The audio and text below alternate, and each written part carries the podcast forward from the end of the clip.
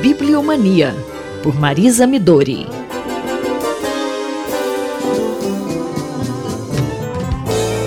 Bom dia, professora Midori.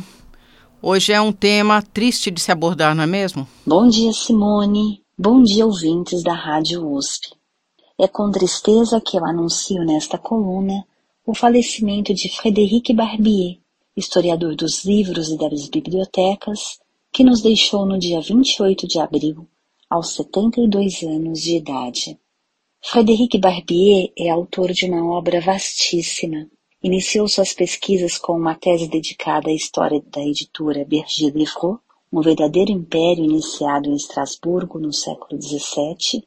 Na tese de Dr. Radeta, intitulada O Império do Livro, ele propôs uma análise comparativa da constituição do mercado editorial na Alemanha e na França no século XIX. A pesquisa resultou em dois grossos volumes de um estudo inédito e marcado pela erudição, sendo que apenas a parte consagrada à Alemanha veio a lume. A partir daí, seus temas foram vastos, tanto quanto seus interesses pelo mundo e, de modo muito particular, pelos livros e bibliotecas da Europa Central no antigo regime.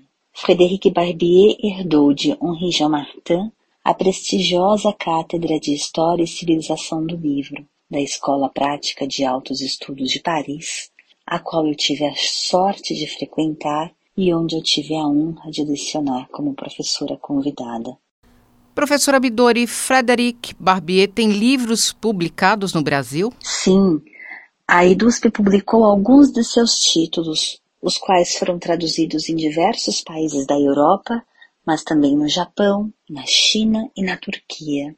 O leitor brasileiro poderá ter acesso à sua História das Bibliotecas e à Europa de Gutenberg.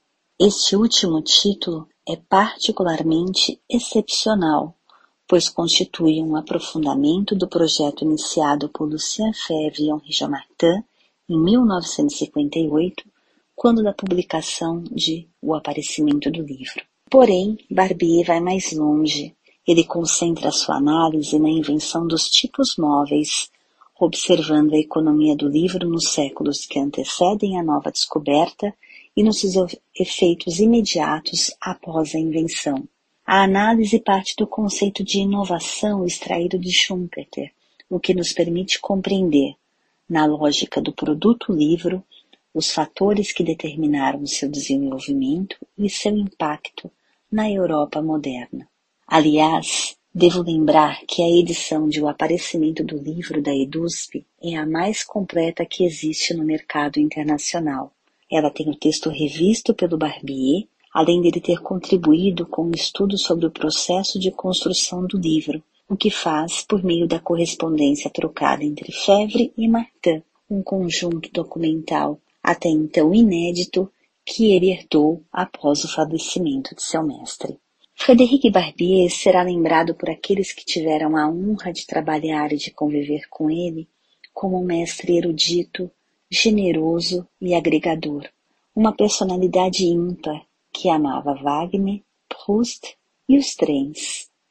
Alguém sempre disposto e disponível a ajudar e a dirigir projetos em equipe, seu conhecimento profundo da Europa e dos caminhos da Europa, somado ao seu espírito de camaradagem, me fazem pensar que Barbier bem desempenhava o papel de um Erasmo de Roterdã, esse viajante erudito, amante dos livros e das bibliotecas, que palmilhou e conheceu em profundidade a sua velha Europa.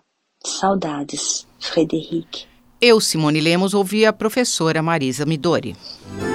Bibliomania, por Marisa Midori.